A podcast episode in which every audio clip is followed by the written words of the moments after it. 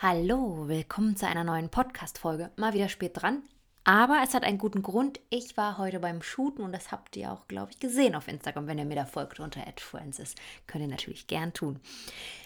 Dieses Mal habe ich mir eine Frage herausgefischt aus, oh Gott, ist schon ein bisschen eine Weile her, habe ich auf Instagram mal gefragt. Und es sind zwei Fragen, die ich gerne verbinden würde, weil ich sie sehr, sehr spannend finde. Und ich bin da eigentlich nur wieder drauf gekommen, weil mir wieder was richtig Peinliches eingefallen ist, was ich getan habe und warum manche Weiber auch manchmal einfach Missstücke sind. Das ist eine schöne Kombination. Jetzt wisst ihr nicht, worum es geht. Aber mh, mm, ja, lasst uns mal über Beziehung sprechen und Vertrauen. Also die zwei Fragen, die kamen und die ich gerne kombinieren möchte, waren, was macht eine Beziehung gut? Also was macht sie aus? Was macht eine Beziehung glücklich? Ist wahrscheinlich damit gemeint. Und wann kann ich wieder vertrauen? Und die Kombination mh, mm, aus beiden Fragen hat mich irgendwie zum Nachdenken gebracht und mir nochmal die Augen geöffnet, was bei meiner ersten großen Liebe so schief gelaufen ist, wie ich da so sehr blind und naiv war und wie ich eben nicht auf mein Bauchgefühl gehört habe und in so einer Beziehung war, wo ich weder glücklich war und auch nicht mehr vertrauen konnte. Also es hat sich auch absolut bedingt und deshalb finde ich die Kombination eigentlich ganz schön, auch wenn er erstmal denkt, hm, das sind eigentlich zwei Themen, die man bearbeiten könnte. Ja, aber ich glaube, die Kombination machst, weil ich nicht mehr vertrauen konnte, war ich auch nicht glücklich in der Beziehung.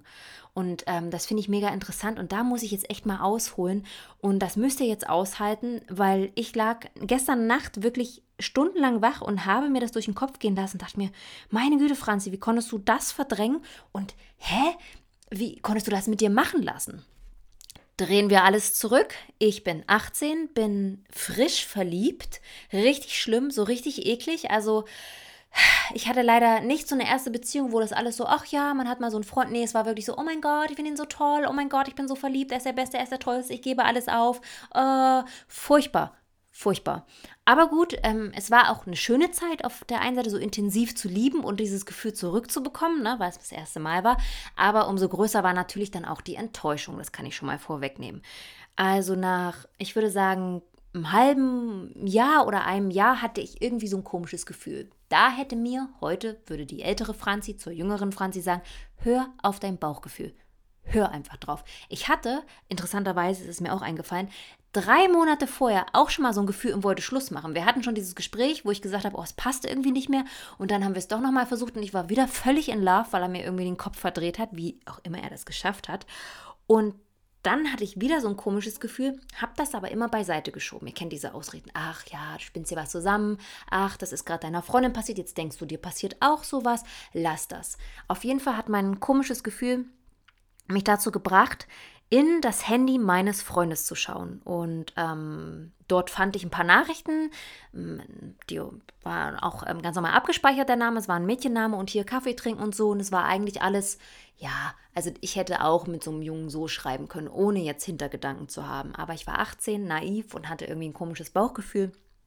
Und dieses Bauchgefühl hat mich dazu getrieben, nicht meinem Freund das vorzuwerfen oder zu sagen, wer ist das oder so. Nee, ich habe das Mädchen angerufen.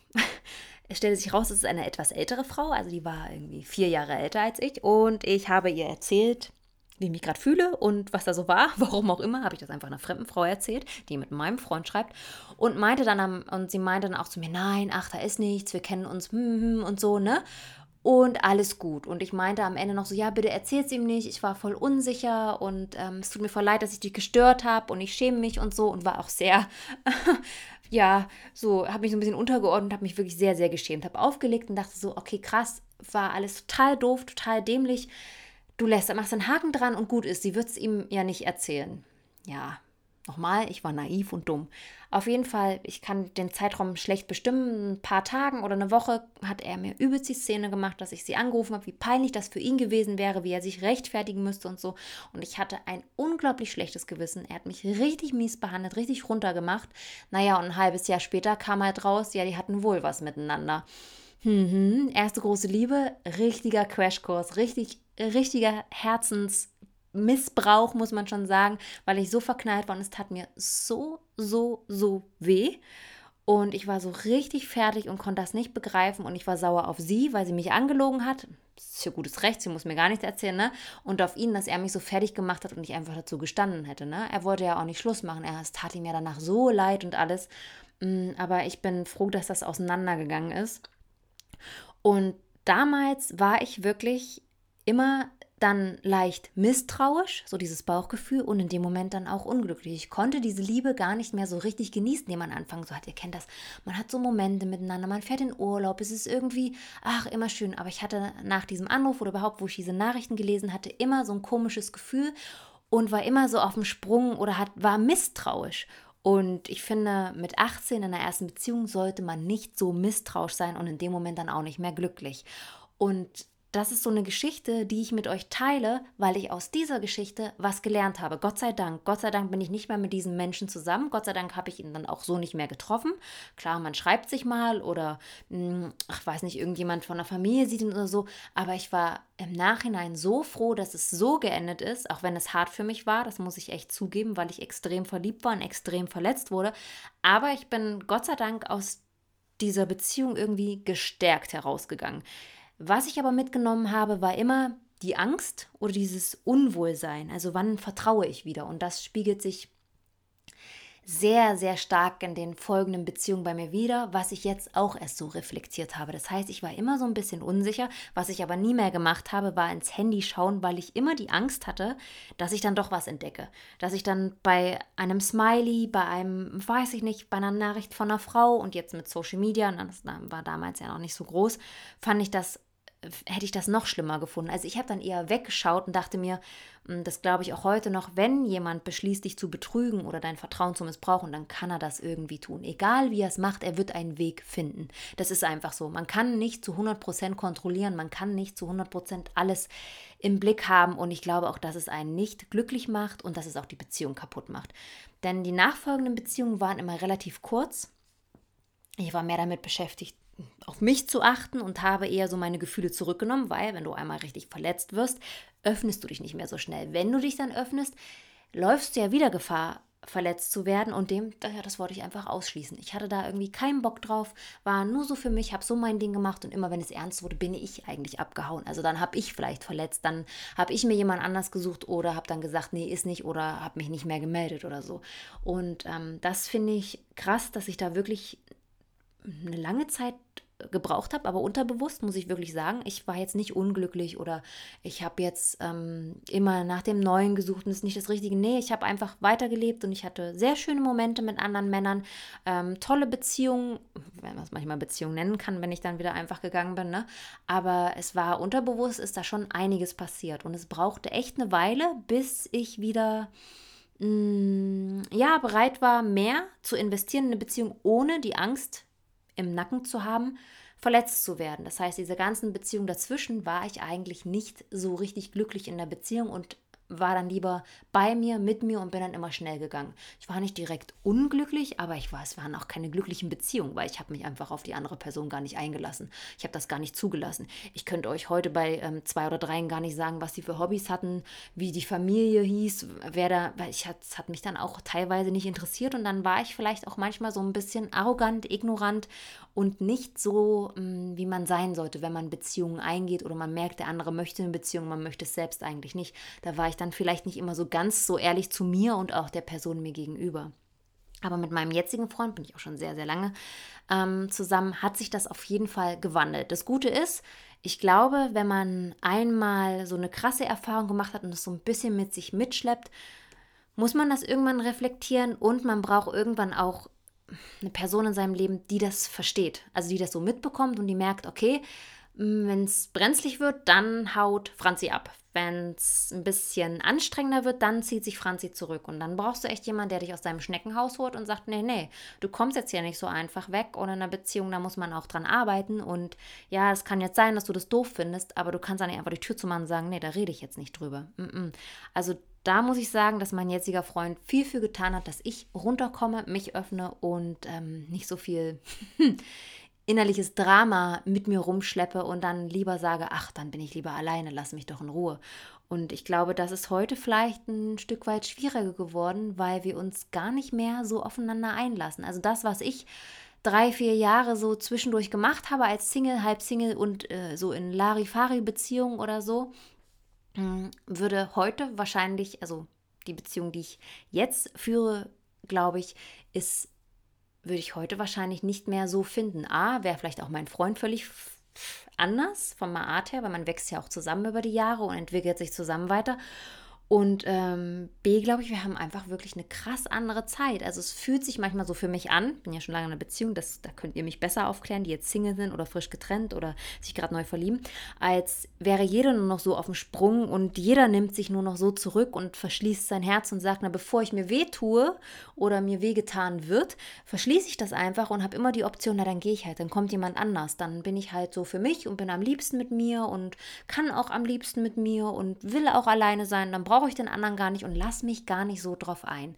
Und einlassen, das ist, glaube ich, das Stichwort zu den zwei Fragen, die ich euch ähm, vorgelesen habe, ist irgendwie das, um Vertrauen zu schaffen und auch um glücklich zu sein. Man muss sich auf die andere Person und auf seine Gefühle einlassen. Man muss offen bleiben, man muss ähm, sich bewusst sein, dass wenn man gibt ähm, und sein Herz öffnet, dass man verletzt wird. Das kann auf die unterschiedlichste Art und Weise passieren, aber das passiert. Und das wird auch in einer stabilen Beziehung passieren. Ich spreche jetzt nicht unbedingt von Fremdgehen oder so. Ähm, Verletzungen können auch ähm, anders bedeuten. Vertrauen kann man auch anders verlieren. Das ist ähm, in jeder Beziehung anders und jeder hat auch diesen Level von, was verletzt mich, was sehe ich als Betrug oder was ist als, als Enttäuschung zu sehen. Dieser Level ist ja bei jedem anders gesteckt. Und das ähm, ist was, was man mitnehmen muss in einer Beziehung. Man muss immer offen bleiben, man muss sich immer bewusst sein, dass Lieben eben auch heißt, dass man verletzt werden kann und auch verletzt.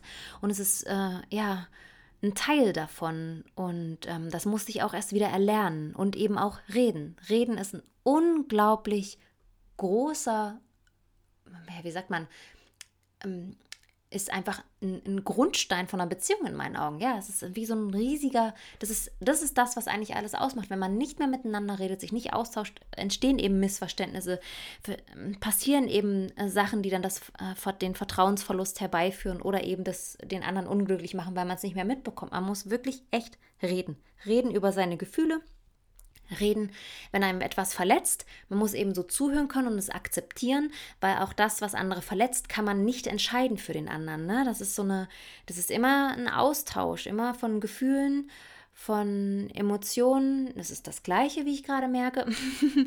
und ähm, ja, von Worten. Und das ist mega wichtig. Wir müssen echt reden.